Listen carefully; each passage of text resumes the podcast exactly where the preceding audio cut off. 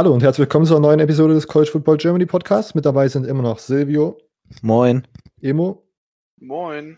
Und ich, Robert. Im zweiten Teil dieser College Football Basic Reihe, die wir diese Woche hochladen, äh, geht es um die generellen Unterschiede zwischen College Football und NFL. Und ich habe mich mit dem The Thema genau beschäftigt. Genau, was den, äh, was den neuen Fans oder Interessierten gleich auffällt, ist natürlich die äh, Anzahl der Teams. In der NFL gibt es 32, in dem College Football, sage ich mal, ein bisschen mehr.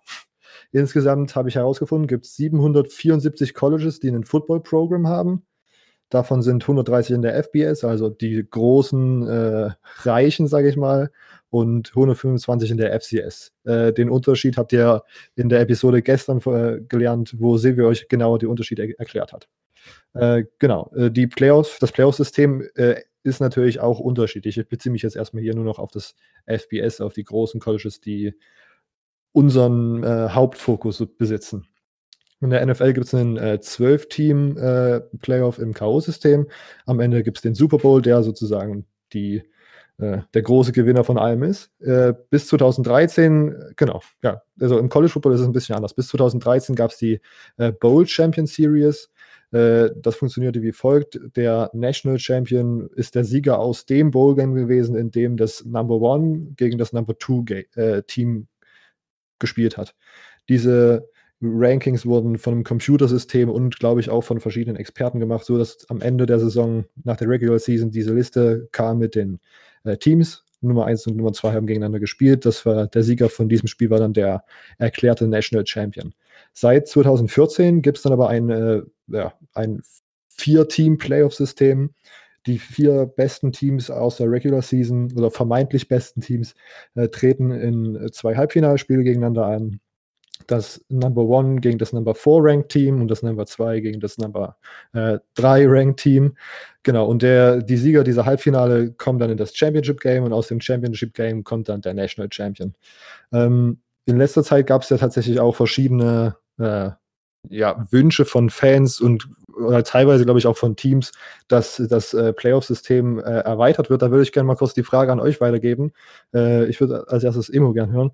Was wäre denn dein äh, Wunsch äh? Würdest du es er erweitern auf mehr Teams oder würdest du es so lassen, wie es gerade ist?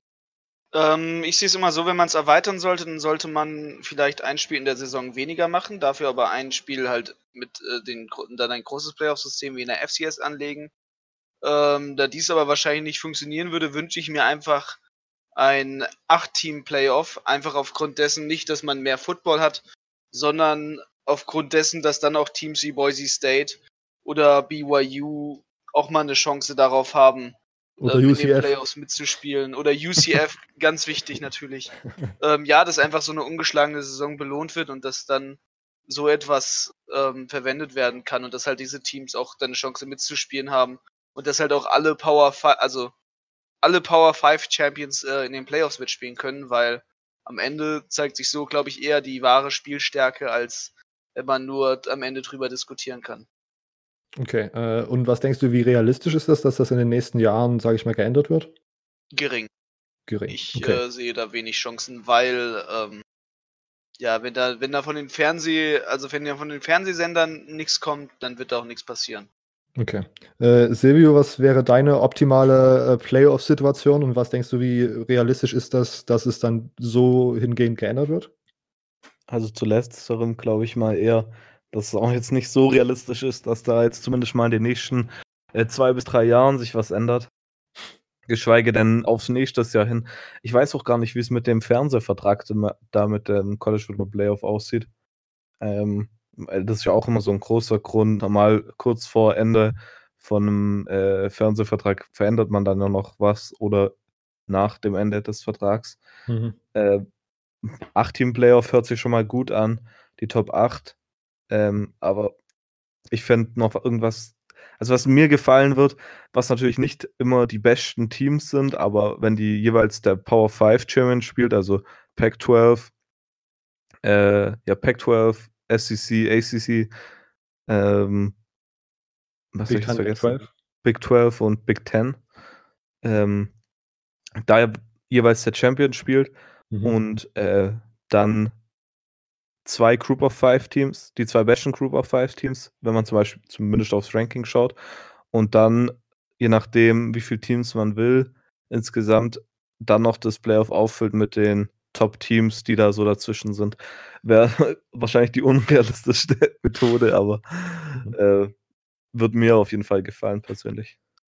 Ja, was, ich, was ich dann sagen würde, wäre ja eher schon sechs Teams und man nimmt jeweils den Champion von den Power, äh, von den Power 5 Conferences und halt das, das beste Team aus den Group of Five.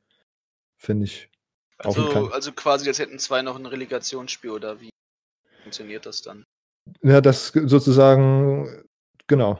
Also zwei sind sozusagen, dann muss man gucken, wer von den äh, Champions oder wer von diesen sechs Teams die beiden wirklich besten sind. Die werden dann rausgenommen und dann wird als erstes na, also so ein Achtelfinale zwischen den restlichen vier Teams, dann kommen die noch einmal ins Halbfinale und dann Viertelfinale, ja. Halbfinale, Finale, genau. So hätte ich, so würde ich mir das vorstellen, das finde ich auch ganz gut. Okay. Ähm, wir machen weiter, genau. Das, das Ranking, nachdem äh, die ja, Spieler am Ende, die, die, die Teams am Ende der Saison sozusagen gerankt werden, wird von einem Komitee erstellt. Das hat Silvio letzte Folge schon angesprochen gehabt. Äh, dieses äh, Playoff-Komitee besteht aus äh, ja, ehemaligen Coaches, ehemaligen Spielern, College Administrators, äh, Journalisten und äh, Athletic Directors. Die sind auch alle benannt, die kann man alle im Internet äh, finden. Nur falls einem das noch mehr interessiert. Und dieses Komitee beachtet bei dem Ranking dann die On-Field-Performances der Teams, welche Teams die Conference, die Conference gewonnen haben, Schwierigkeiten der Spielpläne, also Strength of Schedule, äh, die Head-to-Head-Ergebnisse sollten in die, sollten die Top-Teams gegeneinander gespielt werden, wird das natürlich beobachtet. Und es werden auch die Ergebnisse verglichen, wenn Top-Teams denselben Gegner hatten, so dass man äh, guckt, ob dass man da irgendwie ähnliche, so vergleichbare Situationen schafft, um diese Teams halt zu ranken. Genau. Äh, ja, das wäre jetzt erstmal so das äh, Organisatorische, was so die Unterschiede im System sind zwischen NFL und College Football. Und sonst kann man natürlich, äh, muss man natürlich sagen, die NFL ist eine Profiliga, das heißt, die Spieler werden bezahlt. Äh, die Top-Spieler sind äh, Millionäre und im College Football ist es natürlich ganz anders. Es, sind, äh, es wird offiziell wird kein Spieler bezahlt. Äh, alle Spieler sind sozusagen Vollzeitstudenten, die neben dem Studium ein extrem hohes Level an Sport äh, betreiben können. Als Entlohnung oder besser gesagt als Bezahlung bekommen sie sozusagen ihr, ihr äh, Scholarship, ihre, ihre Stipendien. Darüber machen wir auch noch eine extra Folge, die kommt diese Woche genau, das ist sozusagen die Entlohnung dieser Spieler. Die bekommen keinen monetär, haben keinen monetären Gewinn. Äh, genau. Und sonst, de, wir haben es schon öfters mal gesagt, warum wir College Football äh, besser finden als NFL. Wir ist, College Football hat mehr Tradition als die NFL, womit ich jetzt nicht jedes Team in der NFL schämen möchte, aber es ist halt so, dass die Colleges älter sind als die NFL-Teams. NFL-Teams sind äh, ja im Grunde nur Unternehmen, die sozusagen äh, ein Team bereitstellen. Äh, man kann auch argumentieren, dass nicht wirklich oder Zuschauerbindungen nicht so groß respektiert werden, weil natürlich diese äh, Unternehmen immer nach dem finanziell besten System agieren. Da wird dann auch mal umgezogen äh, von der Heimatstadt, wo man jahrelang war, einfach irgendwo anders hin, nach Las Vegas, weil da der Markt so groß ist und man da ein schickes Stadion bauen kann oder nach LA, weil dort mehr Leute sind als in Oakland oder so. Das ist natürlich immer jetzt bei diesen Beispielen auch, hat das mit Stadien und Renovierungskosten und irgendwelchem äh, Finanzierungszeug in den alten Städten zu tun, aber das kann man natürlich äh, als Argument nutzen, dass da die NFL so ein bisschen mehr corporate ist als die äh, Colleges und natürlich ist auch, oder nicht natürlich, aber man kann auch sagen, dass äh, die Amerikaner vielleicht etwas emotionaler sind, äh, wenn es um ihr College geht, als um sozusagen eine Firma, die in der Stadt, in der man wohnt, eine Sitzung hat, wenn eine Sitz hat. Wenn man sozusagen auf ein College gegangen ist, ist man äh, lifelong Fan. Äh, wenn man sich anschaut, was das für Stadien sind, die sind äh, teilweise größer als in der NFL, die im College Football gebaut werden. Und das sind alles äh, verrückte Studenten, die dort komplett abgehen bei den Spielen. Also das sind so die äh, ja, Unterschiede zur NFL auf dem auf dem Spielplatz oder neben dem Spielfeld sozusagen, die man auch als Zuschauer vor dem Fernseher und so merkt. Genau, einfach vom Feeling ist es was äh, tatsächlich noch was anderes als bei der NFL. Vielen Dank, dass ihr euch diese Episode unseres College Football Basics Format angehört habt. Ja, Wir sind nicht fehlerfrei. Sollten wir in unseren Recherchen irgendwo Fehler begangen haben oder euch sind irgendwelche Fehler aufgefallen, weist uns gerne darauf hin, damit wir das wieder richtig stellen können. Wir hoffen mal, es sind relativ wenige, beziehungsweise gar keine.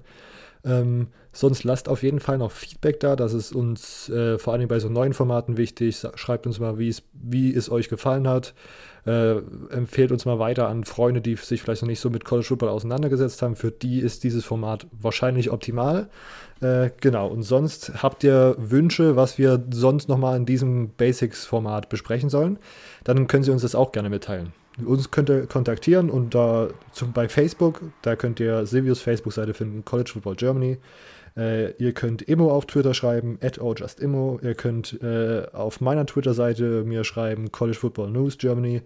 Sonst schreibt uns gerne klassisch eine ganz klassische E-Mail. Vielleicht ist das gar nicht mehr so schlecht, vor allem bei diesem Format, wenn man Anliegen hat oder Wünsche, dass man das in einer reinen Textform perfekt an uns schicken kann. College Football GER, alles kleine zusammen, at web.de. College Football GER at web.de. Ja, und sonst, Instagram ist natürlich auch die größte, die wichtigste Anlaufstelle, wenn es um diesen Podcast geht. Dort erhaltet ihr immer die neuesten News. Äh, und auch dort könnt ihr uns gerne schreiben, Kritik, Lob, äh, Wünsche, was wir vielleicht auch in der Season noch besprechen können. Schreibt uns das gerne. Wir haben schon einen Plan. Wir sind auf die Season gehypt und sonst hören wir uns das nächste Mal.